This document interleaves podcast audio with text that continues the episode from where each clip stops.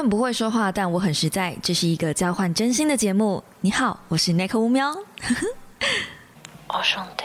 Hello guys，欢迎来到乌喵的备忘录。星期一的一大早，我相信这个周末你们一定是 Only fucking shit。Yeah, that's right，开工了。I knew it, you knew it, everyone knew it. I'm sorry. 那其实我从初四的时候就回台北开始工作了啦。那说真的，我也不知道我自己到底在忙什么哎，怎么可以从初四一直忙到初六都还没有忙完呢？为什么我一直说书可以剪这么久呢？我还有录影啦。其实两天产一支说书影片，我也不晓得这样算不算快。就是两天包含写稿还有剪片到整个音乐上完，哎，其实还蛮快的。嗯，两天。突然觉得我好像不应该这么的责备自己，我想说我时间都去哪里了？为什么我两天还没有弄完？后来想想不对，我还要写稿哎。好，嗯，总之呢，就是恭喜大家，嗯，顺利的熬过二零二一，我们进入了二零二二了。今年一定会是一个非常棒的年，虽然今年只剩下十一个月喽。你的年度计划呢？有没有很机车？嗯，那时候我说，呃，每一天想要看一篇的英文，就是文章或者什么东西也好，就让自己每一天有接触一点点英文的东西。我现在接触最多的英文东西就是美剧啦，怎么跟去年听起来是一模一样的呢？啊，好啦，但反正呢，你知道一月有大半时间不是在过年，就是在过年嘛，不是在放假，就是在放假嘛。好，我听到，我知道这在找借口，对不对？对。二月开始了，我们就应该要盯紧一点，把那个该做的事情好好的做起来。您说是吧？在今天开工的第一天呢，就是也想祝福大家啊，今天顺利领到开工年包，呃，年包开工红包，然后呃，顺利有一个好愉快的一天。刚回到工作岗位，应该是不会有太多工作吧？我想。对，因为代办事项什么的都是在一点一滴的拖延之中拖延下来的，除非你是从去年欠到今年啊，像我一样，要不然的话应该是不会有这么多工作的啦。好的，那么我们先来回答就是 I G 上大家问的问题。嗯，这两天我还是有发一下 I G，就是问大家的提问。那后呢，第一个问题是过年期间有没有和家人有一些可怕的对话？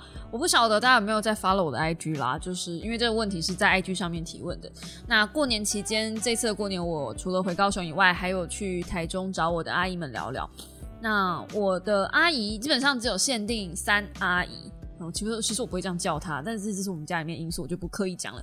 就是我有我总共有大阿姨、三阿姨跟小阿姨，因为我妈是排行老二，所以呢，我跟这个三阿姨他们这一家人是比较亲近的。然后大阿姨是比较接近，小时候我就很怕大阿姨，就因为你知道，就是我妈的姐姐嘛，所以嗯，然后非常恐惧吗？我嗯不是对大阿姨的感觉比较像是恐惧，然后对小阿姨的感觉比较像是厌恶，所以 所以呃小时候啦，小时候我要强调小时候，因为小时候那个小阿姨是盯我们大家功课的，然后我印象非常深刻，那时候她叫我背九九乘法表，背不完不能出去，然后我真的没有背完，然后她就真的眼睁睁的把我丢在家里。我对小阿姨的感觉就相较之下，长大就之后就比较没有那么亲，但我对秦阿姨的感觉是蛮好的，就是这个三阿姨的感觉就很好。然后他们那家人，我都是把她当成真的自己的家人这样子在相处。就他的两个小孩，虽然是叫表弟表妹，可是我都会直接说他们是我弟弟妹妹这样子。然后我也都把姨丈就当成我爸这样，就是很亲很亲的一家人。那我跟他们也很久没有见了，我最后一次见到他们的时候，就实体活生生的人。是我结婚的时候，所以你们看已经多久了？那之后有经历过一些就是风风雨雨啊，那他们也都有远端知道我的讯息。可是我们家的人其实是。没有那么习惯常常联系的吗？就是我们会知道彼此的生活圈需要有一点点呼吸空间，所以我们不会二十四小时在那边赖啊、聊天啊什么的。我们没有这么的 close。可是我们一旦就是接近一阵子没见，比如说一两年、两三年没见了，我们聚在一起，我们就很多话聊。那一天就是去他们那边，然后坐下来又聊了很多东西。那我的这个三阿姨其实是。最看不好我课我事业的一个人长辈，其实不要说他是唱衰我啦，我觉得不能这样子讲，就是以他的一个呃从小的生活背景，还有他的就业的职场的那些历程，他比较难想象什么样的人可以在网络上靠说话就赚钱。然后他也觉得 KOL 或是网红或者是 YouTube 这种就是比较不稳定的收入，你到底能做多久？他其实是以一个担心的立场在出发，在担心我。虽然大部分的时候听起来都像在唱衰，所以我觉得这个有些可怕的对话，大概就是发生在这些东西上面。那这一次回去，其实对我最大暴击就是我妈第一个看到我年初一的时候看到我。她哎，除夕除夕看到我的，对，除夕看到我的时候，他就说：“天哪，你怎么瘦成这样子，完全不像你。”然后我心里想说：“所以我现在要很胖才像我是吗？我现在我现我是要很胖才像我吗？”哦，by the way，过年我没有胖到。然后，嗯，接着就是我的亲阿姨说，她有看我说书。他说他虽然不常看我影片，可是这一次因为我们要见面嘛，他就是看了一下我的频道，然后就看了我最新的一支说书。他说你在说书的时候真的很光芒万丈，跟我们私下认识的你真的都不一样。你看我们家人是不是很懂聊天？我家人真的很懂聊天啊，真的是，因为当下你都不知道到底是他们要称赞你呢，还是其实要对你实际上使用言语暴击呢？我都我都不知道该说什么才好了呢。我就啊，谢谢哦。就但是我们家的人讲话真的都是这样子，就从小到大，我真的是出了社会碰触很多人之后，然后我跟。呃，尤其是呃，我老公对我跟我讲说，你讲话真的很酸，很尖酸刻薄。我才发现原来啊，因为我们家的人讲话就是这样，我们不会想到，其实我们这样讲话可能会伤到人，哪怕他是称赞的句子。对，甚至像我妹，她会说，我知道一些逛街的地方啦，可是那些都比较年轻，就不适合你们啊。像这种，就是她其实已经算我妹已经算是影响比较小的了，因为她还有。嗯，他爸爸就是我姨丈那一边的血脉的关系，所以他还有其实还是有一些跟一些嗯相对正常的人相处啦。但是你可以听得出来，这句话其实有点言下之意是哦，在场你们的这些人都很老，我去逛的地方很年轻，不适合你们，你们这些 old people 这样。但就嗯，对我们家的对话其实都是这样，这些东西都是呃，我长大之后看了很多书，跟了很多人交往，交往就是认识了很多人，然后。慢慢的从一点一点的试错里面，才发现原来我讲话真的他妈很贱哎。难怪我从小到大没朋友啊！哦，大概就是这样子。所以想知道我家过年对话有多可怕呢？可能要用录音机哦。但是，嗯，这些我都不会觉得很可怕啦。我觉得真正可怕的，比较像是我老公跟我说他不打以后都不打算回家这种事情，才会比较可怕。对我来说，会嗯，相对呃产生的暴击比较大一点点。现在对于我妈说的那一些，比如说你要胖一点才比较好看之类的，我已经。麻痹了，对我胖的时候，他说你怎么这么胖？然后我瘦下来之后，他说胖才比较像你。我真的不知道该怎么办了。我胖也不是，瘦也不是，我开心就好。好的，下一个是去高雄，感觉很好玩。下次会带 D A 一起去花海吗？嗯，不会，因为花海只到二月二十八号。哎，说真的，那支影片拜托大家帮我看一下，好不好？那点阅率真的很糟。然后不得不说。我三支影片都看了，就那一天下去有三个 U 三组的 YouTuber 嘛，我真的觉得我是里面剪的比较有趣的一点。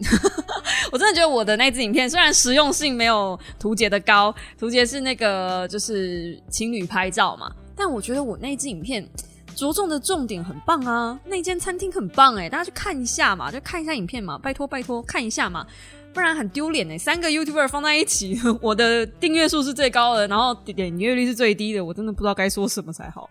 就拜托大家去看一下 Vlog。你们你们要支持我拍 Vlog 的大前提就是你们愿意看 Vlog，不然我连每一周每一个月逼迫自己出一支 Vlog 的动力都没有，我就会懒得出门，然后越来越忧郁，一个人待在家，整天就只在工作，就可怜。拜托了，拜托了，拜托了！哎，我现在这个虽然讲的笑笑的，但是某某部分是真的哦，就是有想要，嗯，我去年一整年其实都一直在练习自己一个人出门，然后最近重新温习了那个一个人的旅行那部电影，嗯，茱莉亚·罗伯兹演的，其实跟我最近的心境有一点像，就是感觉生活只剩下工作，很空虚，而且一直不断的输出没有输入的时候。那个能量的状态其实非常非常的低，我也在考虑说，是不是真的要呃在出门自己旅行的时候拍 vlog 记录？可是你们知道吗？这是一个两难的事情，因为如果我不拍 vlog 的话，我可能就不会出门了。就是一个有点，因为我知道我自己是工作狂，所以我用工作来逼迫自己，让自己变得健康。然后等到以后习惯这件事情了之后，就不用再用工作逼迫自己了吗？就跟九妹之前那个很像，九妹之前还是胖胖的时候，她知道她自己应只要是被工作制约，她就会愿意去运动。那后来养成运动习惯了之后，她就不需要靠工作制约了，她自己也会去一日五练、一日三练这样。诶，是一周五练，一日五练是怎样？一日五练会死。好，一周五练。然后我发现她后最近好像又没有在练习了，对不对？可能是因为工作真的太忙了。但 anyway。我我我想要拜托大家，就是这件事情，就是嗯，你们你们迫使我去做这件事，你们期待去我去做这件事，我就有动力去做这件事情。然后我也可以把就是自己一个人去看电影的这一种行为记录下来。有人说自己一个人看电影是一个很勇敢的行为，但是我不觉得。我觉得生命中有很多更勇敢的事情，像是。自己一个人去跟人家谈判，自己一个人去面对生活中的很多的创伤，对我来说，那个才是真正勇敢的事。自己一个人去看电影，自己一个人去逛街，现在对我来说已经是 piece of cake 了，好不好？还有什么不能自己一个人做的？我想不出来。这样，我是在婚姻中学会坚强的，在婚姻中学会跟孤独相处，在婚姻中学会面对自己的寂寞。这样，所以我相信，如果我的另一半有一天就是比我早走了，我也不会怎么样。我我不会，我不会看他的照片，然后哭着说：“老伴，我好想你，我没有你我会怎么办？”不会，就是因为我的呃婚姻的生活中，大概有一年以上是没有在跟我的老公相处在一起的。所以呢，嗯，下次会带 D A 去花海吗？嗯，不会，因为花海只到二月二十八号。然后呢，过年包红包给阿公阿妈或爸爸妈妈，包多少合适呢？经济为一般的上班族。以前在我还没开始当 YouTuber 的时候，我记得我第一份工作，哎，第一份有年终奖金的工作，嗯，这么讲好了。然后那时候我在工作上的表现也还不错，所以那个时候有发一个月，就多发一个月。在我那份工作，因为算是服务业，以那个工作环境来说，我觉得算是难得的了。那因为多发一个月嘛，所以我只有爸爸要包哦。先说我只有爸爸要包。我印象非常深刻，我包了八八八八给我爸，然后呢，我爸发现我没有包给阿妈，他就从里面抽了两千块出来包一包给我阿妈，说你这样子阿妈才会开心。那我阿妈拿到那一包红包呢之后呢，她眼眶就泛红了。他没有想到他的孙子想包给他，殊不知他孙子完全没想到他。嗯，这个是有一点渊源的啦，因为我们家单亲嘛，哦，所以呃，再加上我阿妈以前对我妈不是很好，就觉得哎，何必呢？为什么要啊？对，这这就是牵扯到一些以前小时候不懂事的事情。但如果再来一次的话，我应该还是只会包给我爸。对，那我觉得这个其实就是根据你自己的能力范围所及，能够包多少就包多少。那如果你觉得你包起来数字不好看，或是你包起来数字比较小，那刚好如果你有兄弟姐妹的话，也许你们可以考虑荷包，因为荷包感觉就是比较大一包，而且这样也搞不清楚你们谁出了多少钱，这样通常都是一人出一半啦，一人出一半对你们的负担也会相对相较之下比较好一点。那我的话，因为一直以来我都不用包给我妈妈，我有一年我有包给我妈，然后我妈还把那一包红包放回我的呃行行李箱里面。就是他不要收我的红包，因为他觉得孩子赚钱很辛苦，不要再跟孩子拿。我爸在世的时候，我基本上都有包给他，八八八八是最大的一包，接着下来就是六千，反正我都会包那种很吉利的数字，因为我们家很吃这一套。所以逻辑上来说，你问我包多少，应该是要问你们家的长辈的习性是怎么样。如果他们是很吃那种数字吉吉祥话的那一种啊。你就扣着吉祥话送，我觉得有那个心意，大家就懂啦。对啊，如果懂事的长辈哈，比较能够体谅晚辈的长辈哈，通常也不会在意里面包多少钱啦，那个都是一个心意而已。嗯，我觉得啦。好，之前男朋友是怎么认识的？除了交友软体以外，嗯。我可以告诉你，我从来没有在交友软体上认识过任何男朋友。那我试着在交友软体上想要交朋友，太难了哦，太难了。我觉得交友软体那一些给我的感觉就是饥不择食啊，他们根本不想认识你，他们只想要交女朋友，他们 don't fucking care 对方是谁，他们只是想要赶快有一个伴的那种饥渴的感觉。我不知道为什么，我就觉得，嗯。好累哦，跟交友软体上面的人聊天超级累，所以我大部分的男朋友呢都是从朋友做起。那现在甚至这任老公呢是从网友认识的，网友介绍，然后是实况主与粉丝的关系，所以你们可以把我想象成疯狂粉丝吧，一个粉丝喜欢实况主，喜欢到嫁给他这种感觉，不是一个很好的学习榜样。好的。然后接着是想问 Nico，看到前任交新的女友，会不会不自觉的拿着跟他比较呢？那为什么会这样呢？该怎么样走出来呢？我的前任确实是结婚了的样子，好像也交女，就是对，好像就是过得幸福快乐的样子。但是我不会想要跟拿他自己去跟去比较，哎，因为比较这种事情是没有道理的。啊。你想想看嘛，你今天。可能年轻的时候你喜欢吃番茄酱炒蛋，那可能长大一点之后你会觉得，哎，这个口味变得有点甜，你可能不那么喜欢了。那就像我年轻的时候，我蛮喜欢吃巧克力的，可是现在长大了，我连苦巧克力都不爱吃了，口味就变啦。所以你拿你自己跟你去，就是去跟你前任喜欢的人比，毫无意义哎。你前任可能经历了你之后。之后他可能发生了什么事情，或是看到了什么东西，所以他喜欢上了另外一种人。So，你只要试着去拿自己跟他比的话，你就陷入了那个叫什么红药丸的那种哲学哦。反正我我没有研究啦，但听说是有那个一这么一个逻辑，就是给自己打分数的那种奇怪的。呃，我我觉得那是一种巫毒理论的。但 anyway。这种比较是完全没有必要的啊，完全没有必要的啊。那你问我该怎么走出来呢？不要去看你前任啊，他都是你前任了，你为什么还要去关心你的前任？有什么毛病啊？毫不意外，我跟我老公每一次只要提到前任的名字，不管是从我这边提出来的，还是从他那边提出来的，我们都一定会吵架，而且都是我的前任，因为他好像没有前任，所以呢。不要提到前任，不要再去关心前任。你再重复回去看前任的动态，到底什么心态？又不可能和好了，除非你想和好，但是通常是不要啦。就是为为什么要吃回头草？对，你们合不来，一定是有你们当初的问题。除非那个问题解决了，不然的话就是不要回头，对，往前走，不要回头。那。既然已经不可能回头了，你再去关注前任的动态，去关心他交跟谁交往，到底干你屁事？就我我就问一句，干你屁事？你比他好又怎么样？你比他不好又怎么样？你们已经是不同的人生了，你可以去跟别人比啊！你知道这世界上比你好的人很多，比你烂的人更多，你为什么不去跟那些人比呢？这比来比去没意义、没道理，更没逻辑啊！啊，世界很大，就是 move on 好不好？不是只有一个人。OK，好，虽然我好像没资格，没什么资格讲这句话。嗯，好。没动力的时候要怎么让自己有动力呢？已经躺了很久，有生病吃药，但还是振作不起来。我跟你说，不要逼迫自己马上站起来。就是躺很久这件事情是客观的时间，但不是你的主观时间。每个人需要的时间不一样，有的人可能一躺要躺很久，有的人可能一躺不用躺那么久，马上就站起来了。我觉得，因为我也经历过那段时间，甚至我其实过年前有复发一小小复发一段。你们可能感受不出来，但是我有复发一段，呃，我只是用工作让自己撑着这样，嗯，但反正 anyway，因为我知道我再倒下去是，嗯，确定没有人可以帮我的，就是 D A 已经摆了明，直接跟我说他这辈子都不会有那个能耐救我，所以不管我发生任何事情，他都不打算救我。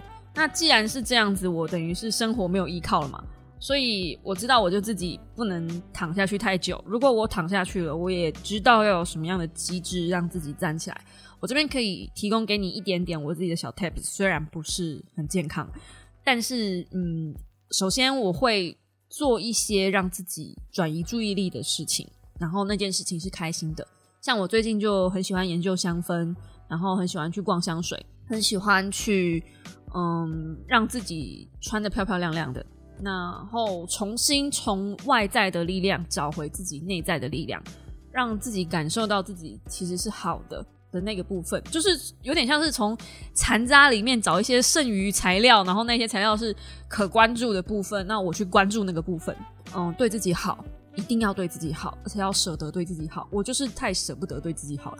呃，看了这么多的香水哦，上次我分享了那么多香水，那些香水我都没买，因为那些香水都好贵哦。但是我最近忍。下心买了一瓶两千多块的香水，我在博客来上买的，我觉得我自己好棒，因为我就真的下手买了，对，然后我跟你们说句实在话，两千块对我来说真的不是什么大钱，这这真的不是花不起的钱。但是我就真的觉得好痛，我怎么可以在博客来上买香水这么奢侈的行为？你们知道吗？我还在跟我自己的这个就是奢侈行为在挣扎中。那最近我还发现，嗯，整理家里也会让我的重新拾获力量，就是我把。那个鞋柜玄关整理干净了，因为我的鞋柜其实我怎么穿都是只有穿那两双鞋，就是摆在鞋柜外面的那两双鞋。鞋柜里面的鞋有一些甚至已经发霉了，很多都是高跟鞋，那些鞋我都不会穿了。高跟鞋我还没有丢掉，但是我丢掉了很多发霉的靴子，然后老旧的球鞋。最近在 IG 上也卖出了一双老爹鞋，我觉得太小了，那时候每次穿每次痛。摆在那边没有任何意义的东西，我就把它清掉。然后最近觉得，以前觉得书那些书都是我的宝贝，不能动，不能丢。现在我觉得那些宝贝放在那里，没有人知道他们的好，那我不如干脆把它处理掉。不管是用二手的方式也好，或者是呃重新让它变回纸浆，让它回收掉也好，反正就是不要留在家里。我现在就是疯狂的在家里丢东西，能丢的东西都丢。我甚至想说，婚纱照我也要把它丢掉了，反正。反正他不回家嘛，他也不会发现我把婚纱照丢掉了，没有关系吧？就是我想让家里回到一个很简约的状态。如果客厅家里很少，又不会有客人来，我甚至可以把沙发也都丢掉什么之类。反正我现在就是疯狂的丢东西。就给你一个参考，因为它其实是一个改变环境现状的方式。那如果你是不能丢东西的人，你也许可以改变一下家里的布置，就换一下环境，找一件让你做起来是有动力的，然后你又能转移注意力的事情。那那件事情可能又不会花你太多的精力，或是时间，或是金钱，就去做吧。甚至看剧、打游戏，我觉得都很棒。虽然那个东西是。很多心理学书籍不建议的行为，因为那其实也是耗费脑力的一种方式。但 anyway，只要能够让你脱离那个胡思乱想的状况，我觉得做什么事情都好。会不会讲太多了？好，然后嗯，接着是有些人说，最近有没有养成什么改变人生的小习惯呢？哦，就刚刚那个啊大量的丢东西。哦，还有我最近。买了，感谢妈妈赞助，这样妈妈过年在我身上砸了一万六千块，帮我买了衣服，又帮我买了 sabon，yes sabon。它的我买了白茶的香味，有人在 IG 上问我说我买了什么，我故意不讲，我想说我要发一篇 IG 贴文，那么贵的东西怎么不能好好写一下呢？啊，这个可是可以在 Podcast 先跟大家讲一下，我买了白茶的味道，好香。妈妈自己也买了，妈妈买了茉莉花，好香。茉莉花味道闻起来就跟我妈一模一样，是那种温柔的花香味，可它就淡淡的，就是在你睡觉的时候有一个淡淡的花香味，啊，醒来就没有了。可是你整个晚上的时候你都可以闻到那个味道。那我买的白。白茶呢？白茶是一个木质的香调，白茶就跟我一样，沉静、气质、清新、淡雅，好棒哦！我真的建议大家一定要去柜上闻闻看，那个就是沙泵的柜，闻闻看那个白茶味。如果你闻到白茶味，就是见到我本人，这么大逆不道。好，反正就是这样子。我觉得白茶是一个很我的味道。我一我一闻就觉得，嗯，对，这就是 me，it's it's me，Mario。这样就是晚上在床上的 Nico。嗯，怎么就有点色情？好，反正就是最近我喜欢在嗯各种不同的场合，然后用味道来嗯提振自己的心情。嗯，最近也想要整理一下自己的工作桌。我的工作桌虽然拍过一点零了，但是我有点想把它做一个小升级。嗯，就是家具还在路上，如果到时候有来的话，再跟大家分享一下。好的，然后接着有人问我说，想请问我对于香氛机的想法。其实我有稍微去看了一下，但是我觉得北投不太适合。甚至我觉得台北都不太适合用芳疗机或是香氛机这种感觉，因为它就是要一直喷水、喷雾气，然后空气就已经很潮湿了，你还喷那个东西，那不是更潮湿吗？我觉得北投搬来北投之后，我的东西真的有比较容易发霉，尤其是书比较容易黄。可是我以前在中和比较相对没那么容易，那我在高雄呢，完全没有这个困扰，好不好？我支持迁都到高雄。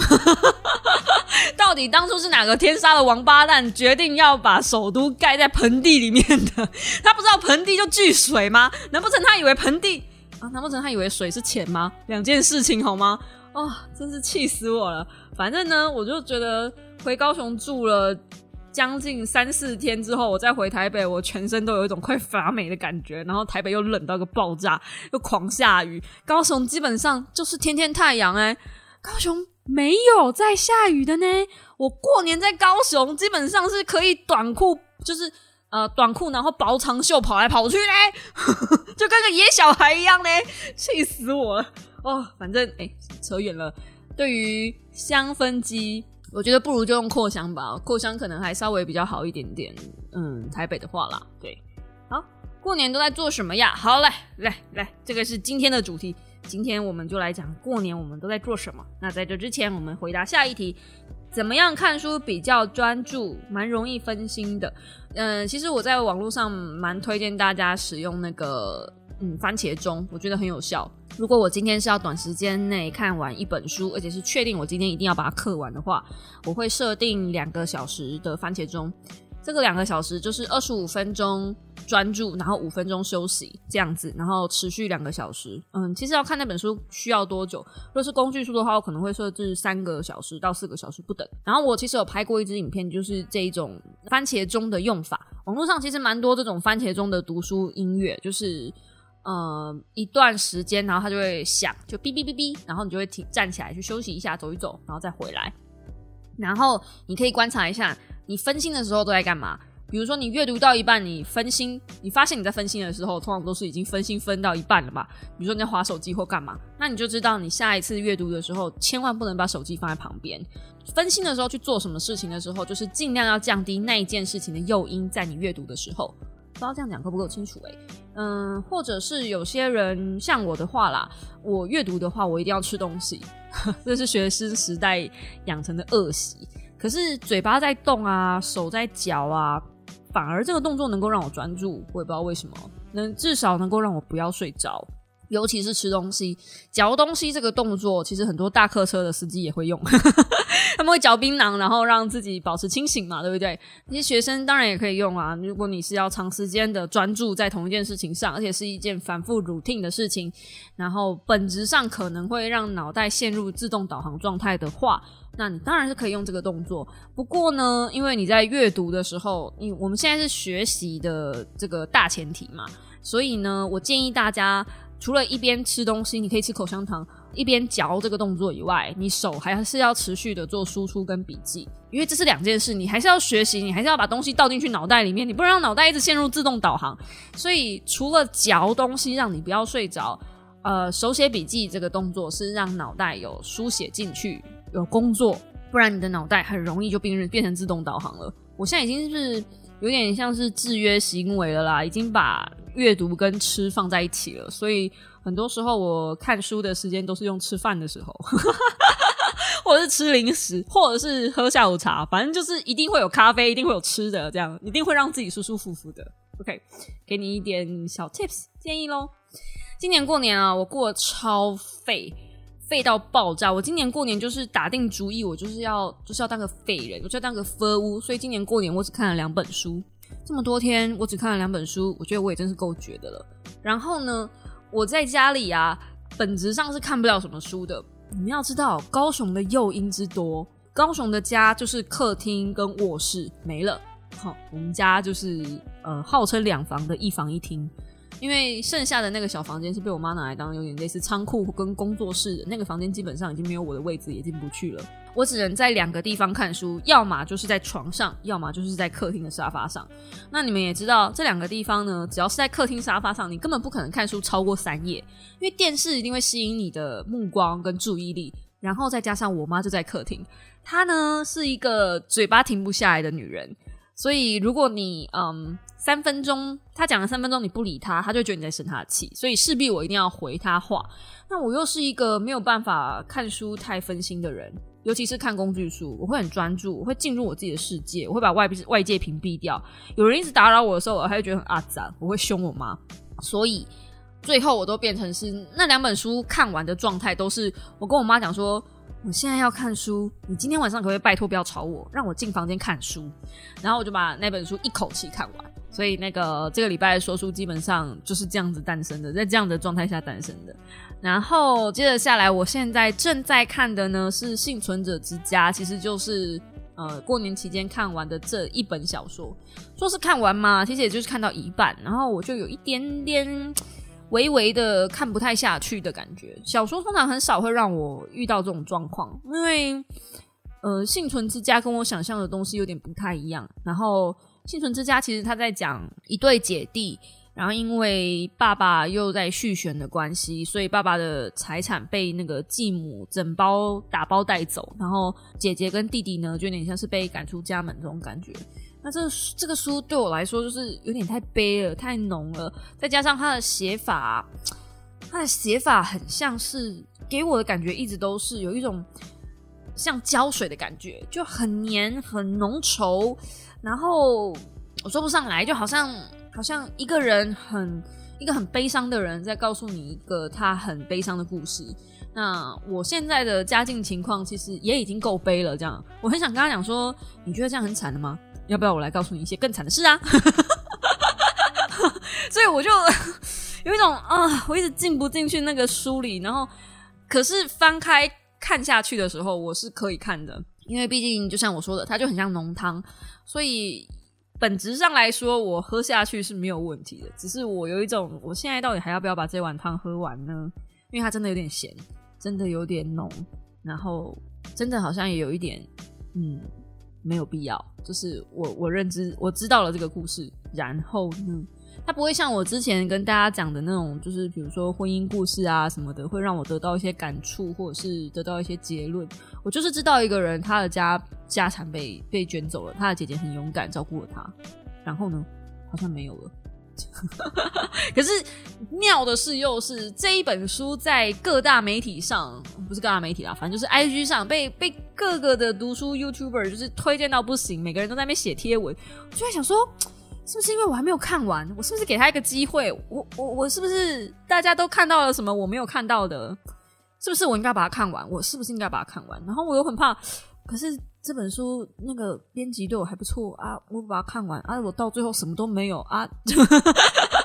你们懂我的心情吗？我真的不想再骂人了。虽然很多人都觉得说，哎，你说话很老实啊，你骂书什么的，我们看很疗愈啊。可那其实是得罪人，你知道吗？真真的不太好，真的不太好。然后过年期间我还做了什么呢？逛街，大量的逛街啊！我妈跟我都是非常喜欢逛街的人，但我也很害怕跟我妈逛街，因为跟我妈逛街基本上就是我看到什么，只要眼光停留太久，她就会自动掏卡出来，一个很可怕的行为。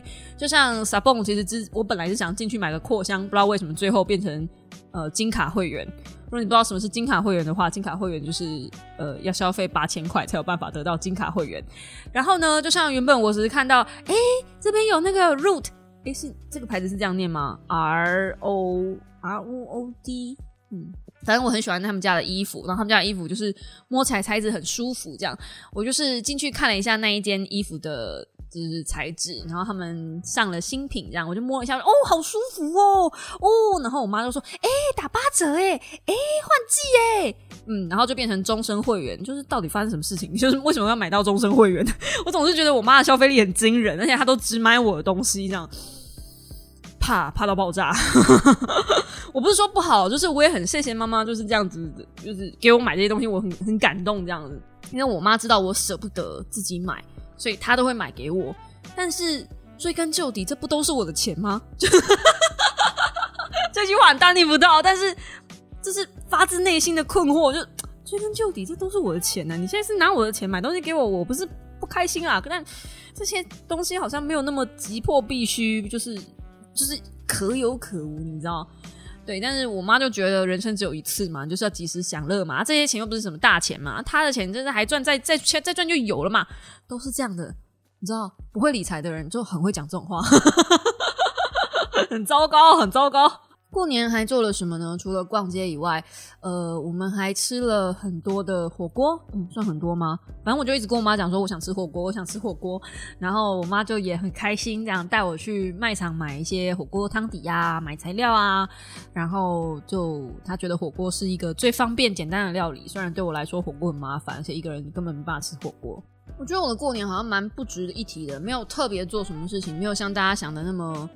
嗯，风光明媚嘛，毕竟是回高雄嘛，然后高雄去哪里感觉都会稍稍危险一点点。那中间我们初三的时候有去一趟台中啦，但是台中呢，我们哪儿都没去。就像我讲的，那一天真的就是中午去找我阿姨，然后我们就一直大聊特聊，聊到五点多，坐车回高雄，这样哪里都没去，我连我阿姨家都没去，我们就是去了嗯我姨丈的工作的场所，然后我们在那边吃饭聊天，就这样，嗯，不可思议吧？但是很久没见到家人了嘛，所以。嗯，虽然我有提议要不要去逛街，不要一直坐着，就是可以去走走。但台中的天气说真的也很差，而且空气也很差，就唉算了。我还是觉得台湾好像能居住的地方只有高雄，不是不是因为我是高雄人才这样子讲的，真的不是。但我真的觉得高雄是一个相对好像就以气温来说比较值得居住的地方。我觉得我现在已经冷到感觉不到我脚趾了，我我我想要回棉被里去了。好啦，总而言之，今天工作的大家辛苦了，开工的第一天，好不好？那接着下来还有将近三百天的日子要，不是三百天，就真的是三百多天的日子要我等着我们处理。我相信二零二二年一定会过得比二零二一年好，而且我觉得疫情真的会在这一年结束，也应该要了啦，对不对？要不然这么这么久没有办法旅行，我真的没有办法想象那一些光靠观光为生的国家，for example 日本，怎么还有办法在这样子的环境底下存活？然后我也真的很担心那一些观。光名店，比如说我很爱的寿司大，拜托不要倒，不要倒。还有很多那种老店啊，或者小店啊，就是慢慢的消失，其实都蛮可怕的。这次我回高雄也是看到很多以前应该会在的东西都不在了。那最大的改变大概就是高雄的火车站整个拆掉，已经完全变成是我不认识的地方了。你要说高雄完全都没有改变吗？我才没有，我不觉得。我觉得高雄只是进步的慢一点点而已，但是并没有没进步这件事，该怎么说呢？哎啊，最近还有聊到那个房子的问题，不是前阵子在跟大家讲说我在看房子要买房子吗？这一次回去初三的时候，就跟我姨丈稍微聊了一下关于房产的事情。他觉得现在这个阶段买房子其实是最不好的阶段。因为投资客基本上大部分都是投资客进来，然后炒到一个无法无天嘛。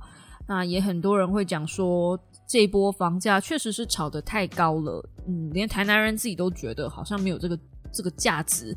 二十几万的房子，然后炒到变四十几万一平，真的很夸张哎。那等于是翻一倍了。那我姨丈的说法是他觉得将来没有人买得起这些房，房子就空掉。那投资客呢是最伤的，因为他们不可能会有那么多闲钱，还是或者他们也许就有很多闲钱了，但基本上不会，就是放在那边不理他。那最近有政府疑似要拟定一个法案，就是你买房了之后五年内不能脱手。这个案子，这个法案如果真的通过了的话，最伤的就是投资客，因为。嗯，你买了房子五年后才能够转卖，那这个意思就是呢，五年这个新房可能也就变成旧房了。那如果这个房子就是真的这个法案通过的话，买房之后五年内不能脱手，预售屋是不是就可能变得相对比较有一点意思哦？因为他的买可能是从预售屋的那个开始算嘛。那如果是从预售屋的开始盖的时候算呢，投资客的标的可能就会转移到预售屋上。那可能市场上就会有比较多的空房可以试出给孩子们，就是像我们这种可怜的孩子们去买，无壳瓜牛去考虑。因为没有房子，基本上我就不会想生孩子。我的孩子怎么可以出生在一个动荡不安、是租屋的环境底下呢？我如果连给我的孩子一个壳的能耐都没有的话，那怎么样生这个小孩啊？就对他来说不公平啊！D A 最近在跟我讨论到生小孩的事情，他说如果我老是拿工作来，呃，工作太忙，所以没有办法跟家人相聚这个理由来搪塞他的话，他觉得，嗯，那这样子之后如果有小孩不就更忙？所以不可能用这个当理由，工作不是借口。就如果你真的工作这么忙的话，你是不是想想看自己不要让自己有那么多工作，不要一直去忙工作的事情？我们家就是我在赚嘛，所以我不可能让自己不要那么。忙于工作啊，我的工作量基本上就是那样固定的，除非我聘人进来帮我做事情，不然不可能。哎，然后呢，嗯，生小孩的话，嗯，我是觉得我们现在经济状况不是那么的稳定的情况之下，生小孩我也怕怕的。虽然 D A 的说法是比我们穷的人都有在生了，你怕什么？但我觉得哦，这个讲不是这样讲，你怎么能？这这一句话讲出来就超级不负责任呢，我是这么觉得啦。我觉得，小孩不是那种哎，比你穷都在生了，你怕什么？这种这种这种大前提，而是已经有一套的规划，一套的，就是教育的可能排程是什么？比如说大学讲大学基金啊，然后国小、国小、国中、高中啊，甚至幼稚园的补习，那叫补习费吗？就学费啊，你可能都要有一个想法，然后小孩子出来了之后，然后他的奶粉钱那些什么东西，都都就一笔一笔都是钱。我我心里面的想法就是，怎么规划给孩子最好的？需不需要让他，甚至以后需不需要让他出国留学？这些都是都是要在生小孩之前就要考虑的，不是生了小孩之后，然后才一步一步筹钱去打算。我不是这样子的人，然后我也不认为那个做法是正确的。可能我是想太多，想想太多，所以没办法生的人。但是你们看，我现在我那么喜欢猫，我到现在一只猫都没有养，不就是最明显的例子嘛？就是我没有办法给我的猫一个很完整的生活环境，我没有办法保障，嗯，我的猫可以安安稳稳的被我照顾的状态下，我就不会想要真的养这只猫嘛。如果猫我都这么的慎重了，更何况是我的孩子，我没有办法给他。相对好的东西跟相对好的环境之前，至少在这个环境这么动荡的状态下，是绝对不可能生小孩的。那既然绝对不可能生小孩的话，我就不会想到那一步去。所以现在，嗯，无论是我婆婆还是我老公，都一直拿将来生小孩怎么办？你现在这个样子，你将来生小孩怎么办？这件事情来问我的时候，我都会有一种啊，你们认真？将来生小孩，我跟谁？就有这种感觉。所以，嗯。怎么会聊到这个呢？反正就是这这过年的一些烦恼跟忧愁吧。买房子这件事情真的是，如果国家没有好好的想办法解决这个投资客进驻过度严重、热钱进驻房市过度严重这个问题，嗯，年轻人买不起房，很自然而然可能就不会想要生小孩。我是这么觉得啦。我不晓得你们，你们会不会觉得买房跟生小孩没有绝对必然的关系呢？嗯，最近又看到另外一个频道，是一个叫做佑老师吗？Y U M 老师是 You 吗？反正他是个日本人，他在讲台湾的房地产的一些想法。然后我看了一下，我觉得他说的蛮有道理的。就是为什么你这辈子要辛辛苦苦在北部，然后呃离你上班的地方买了一间房，那你可能扛房贷要扛到六十几岁。然后好不容易才就是才能够住那个房子，为什么不是你赚了钱存到了钱，然后回到乡下地方去舒舒服服买一个大的房子？我觉得这样讲也蛮有道理的。那我姨丈就说，那是因为日本人可以接受通勤这件事，就他他们可以接受从上班到自己住的地方可能就是两三个小时，但是台湾人本质上不太能接受通勤这件事情。但我觉得很奇怪啊，台湾已经相对小了，为什么我们还不能接受通勤这件事呢？是因为我们的时间真的如此宝贵吗？我觉得就是我们太奴性了，我们每一分每一秒都要拿来赚钱，所以 我们没有办法接受在通勤时间上浪费太多的时间。毕竟休息时间是多么的宝贵，大部分的时间我们都要拿来赚钱，所以啊，不在赚钱的时候，就是在躺下的路上，对不对？我大概也可以理解，就是各方说法都各自有各自的道理啦。但 anyway。我现在跟大家讲，就是关于买房这件事情啊。我老公说要买就是买北部，哼，就是而且要买就是买北投，不然就不要买啊啊！那既然是要买北投的话，我跟你讲，我这辈子就买不起了。北投现在已经一平七八十万了，九十几万的都有，而且还在山上。你不如杀了我。那 就哎，我我觉得我蛮会理财的，但是我还没有理财理到那个去买一个一瓶九十几万的，我真的是那已经不是那已经不是理不理财的问题了，那个就真的今天贝贝瑞贝贝瑞贝贝雷，而且我也没有那么有钱哦，我可能原本的预算就是想买个。六七百万的房子，我觉得我还 cover 的来。然后这个预算被我妈提到一一千三、一千五、一千八，我已经觉得哦很硬、很喘了。然后现在我老公突然跟我讲说买北投，不然不要买。啊，疼啊！我没有蛋，但是蛋好疼啊！哎，说到蛋疼这件事啊，哎，你们最近买得到鸡蛋吗？我啊，是每天要吃三颗蛋的女人，现在买不到蛋。冰箱剩下那五颗，我宝贝的跟什么一样？我在想啊，再买不到鸡蛋，我就要想办法把冰箱那五颗蛋孵出来。以后是不是我们每个人家还要自己养母鸡，才能确保有蛋吃了？这个政府真的是给没办法给我们房子，又没办法给我们母鸡啊！拜托，我只想确保我自己的蛋白质不要流失而已，也这么困难吗？政府，政府 啊！小英，小英，不要再叫植物的元首 take 你们了。小英，小英，你在 IG 上发了这么多植物的绿手绿手指 take 你，到底有什么用？可以告诉我有什么用？你不要把 IG 当成王美在经营好不好？你是总统哎哦。这大概就是我整个过年，对整个过年我在忙的事情，大概就是这样子。剩下的时间都在剪片，在跟我的那台烂电脑拼命。现在其实还在剪，在听的当下，嗯，我还没剪完，但是嗯，我希望是能在星期二让你们看到啦。如果星期二你们没看到那只说书，就有星期四吧。我现在已经不会强制自己要在哪一天更新了，反正。有更新好过没更新嘛？各位说是吧？二零二二年我们就佛系一点啊！毕竟我老公说我太工作狂了，对，嗯，我希望他二零二二年能够开始养我，不要再让我自己养自己了，好不好？房租是一人一半，然后菜钱是我自己出，安安还还还，哎，基本上我也没靠他吃穿啊，所以嗯，二零二二年哈，我们就继续做梦吧，有梦最美嘛，是不是？没有梦想，人不跟咸鱼一样，对不对？我们不能当咸鱼。今年是老虎年，我们每个人都要虎的跟猫猫一样。好了，那最后 podcast 的尾声，就祝大家二零二二开工顺利喽。呃，如果你喜欢我的 podcast 的话，请用订阅代替掌声，或者在下方帮我按个喜欢，心有余力，欢迎使用加入按钮。一个月其实不对啦，这是 YouTube 的。